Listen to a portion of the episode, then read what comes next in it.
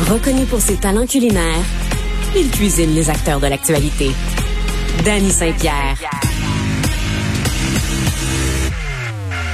Une fusillade fait deux blessés au marché central de Montréal samedi. Un agent de nettoyage urbain a été poignardé dans la journée de dimanche en plein jour au centre-ville après qu'une dispute ait dégénéré entre deux hommes et un homme tué par balle dans Parc Extension euh, dimanche soir.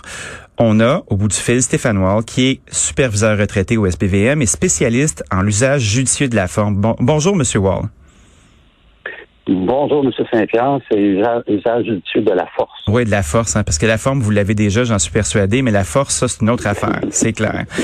Comment vous voyez ça, vous, là? Vous êtes un superviseur retraité au SPVM, euh, ça pète de partout, on, nous dit qu'il y a des choses qui vont être faites, mais ça peut pas être fait en criant ciseaux.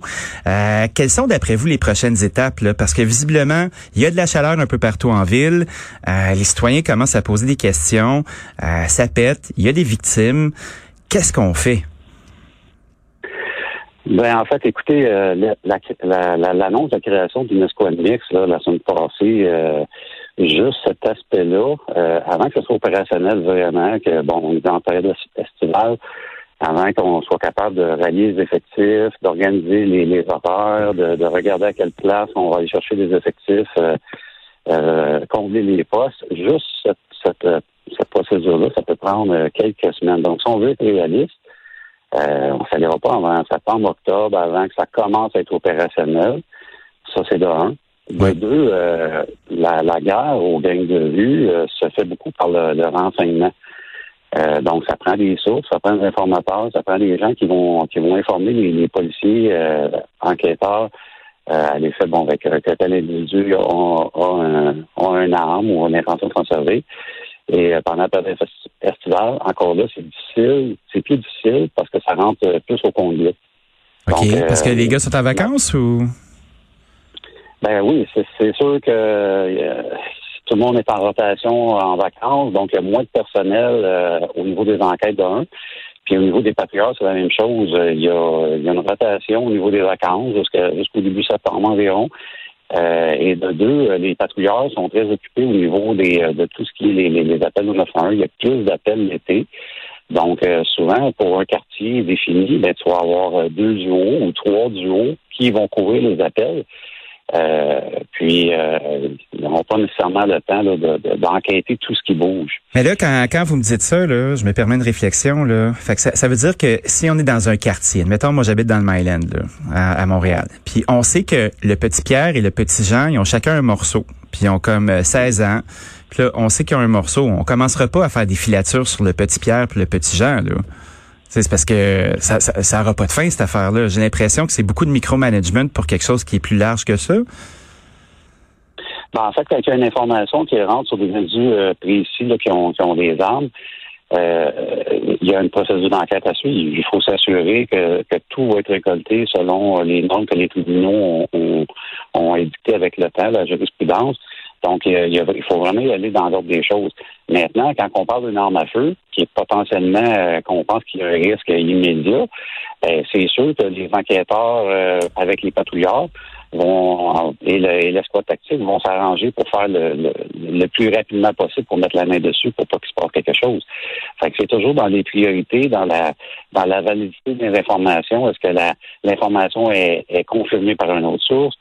Donc, il y a un il y a des procédures à, suivre, puis l'urgence d'agir va être évaluée au cas par cas. Euh, dans, chacune des situations, ça peut être euh, les délais peuvent être un petit peu différents. Parce que quand on comprend que la plupart des gangs de rue, c'est des cellules qui sont qui sont somme toute assez autonomes, qui gèrent des petits territoires, ben ça doit être quand même assez difficile à identifier. Là. Oui, il y a des gangs avec des noms, mais c'est souvent l'affaire d'une rue, cinq, six personnes qui font leur truc, ils peuvent être armés, ils ont des conflits entre eux, qui, sont souvent comme des chicanes, mais qui escaladent avec euh, avec une finalité qui est beaucoup plus grave comme des coups de feu ou de la mort. Au quotidien, ça doit être extrêmement difficile à gérer pour des patrouilleurs parce que visiblement, c'est euh, c'est eux qui sont en première ligne pour être capables d'essayer de démêler ça. Ben, au quotidien, euh, ce qui se passe, euh, normalement, traditionnellement, la police, ce qu'elle fait euh, pour mettre de la pression sur les gangs de rue, c'est, des enquêtes. Parce que les, sujets sont connus. quand on regarde la vague actuelle de, de, violence, là, c'est, c'est presque tous des fusillades reliées gangs de rue. Donc, ils sont connus, puis normalement, les policiers patrouilleurs vont mettre de la pression. C'est-à-dire qu'ils vont les enquêter, ils vont les voir passer. Ils ont un comportement criminel, ils ont, ils, ont, ils font euh, des choses qui ressemblent à, un, à, des criminels. C'est ce qu'on appelle du profilage criminel. Donc, les policiers vont aller les enquêter, voir s'ils ont des mandats, euh, regarder à l'intérieur du véhicule si les passagers sont, sont là, euh, sont pas victimes de proxénétisme. Ça, c'est normalement. Mais depuis, euh, je dirais, depuis le, cas de George Floyd, il y a un gros, euh, beaucoup de pression sociale qui a été mise dans les, dans les différents médias, médias sociaux, ben oui. par des élus, comme quoi que les policiers feraient euh, presque exclusivement du profilage racial. Donc, chaque fois qu'un individu se, se, fait intercepter, ben là, il va toujours avoir une unité idéologique qui va sortir dans les médias pour dire, vous voyez encore une autre de, de profilage racial. Donc, les, les policiers à Montréal, euh, de plus en plus se désengagent. Euh, de plus en plus, ils disent ben moi, je vois, je viens de voir un véhicule passer devant moi. Euh, il y a toutes le, les caractéristiques d'un gang de rue, mais je ne vais pas le voir parce que je veux pas me retrouver dans le problème. Je veux pas me retrouver dans le journal demain puis me faire accuser d'avoir fait une fait que tu vois, tu vois un kit de 16 ans avec une calotte qui est noire puis qui chauffe un Range Rover à, à 175 000 tu peux pas l'arrêter, tu peux pas y faire une vérification. Il y a encore des policiers qui le font. C'est pour ça que moi-même, je fais, attention pour faire dans ma garde. Il y, a, des policiers qui vont le faire encore. Mais il y a de plus en plus de policiers à Montréal qui disent Moi, c'est assez.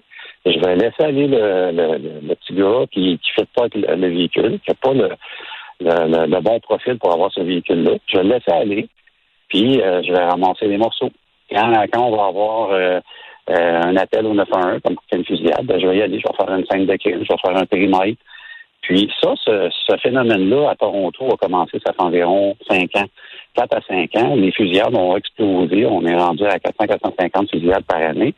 Et les policiers là-bas sont désengagés depuis 4-5 euh, ans.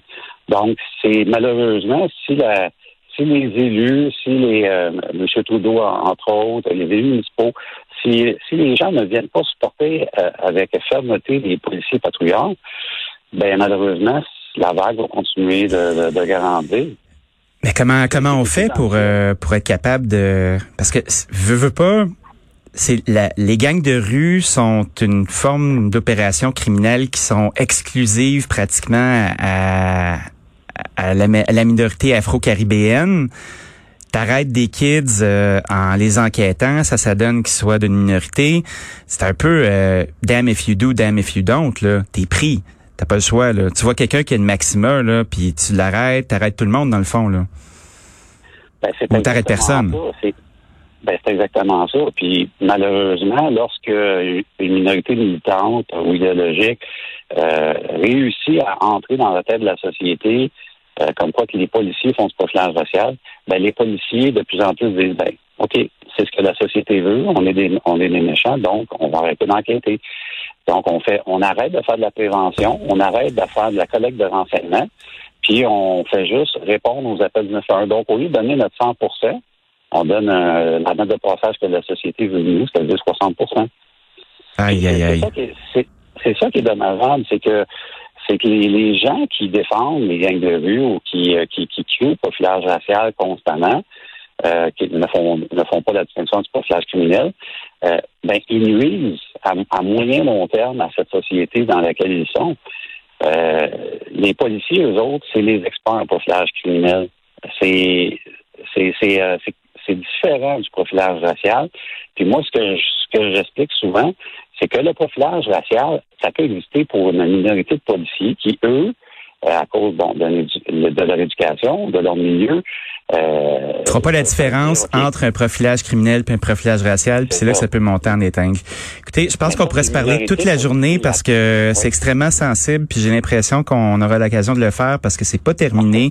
Monsieur Wall, merci d'avoir partagé ça avec nous. Euh, c'est la pointe de l'iceberg, j'en conviens, mais on comprend que le travail des policiers est extrêmement difficile, puis qu'il y a une sensibilité euh, qui est à clarifier parce qu'on veut qu'ils soient capables de faire un travail euh, qui soit convenable pour nous protéger. Merci à vous, M. Saint-Pierre. Merci, bonne journée. Euh, c'est Stéphane Wall qui est superviseur retraité au SBVM et spécialiste en usage judicieux.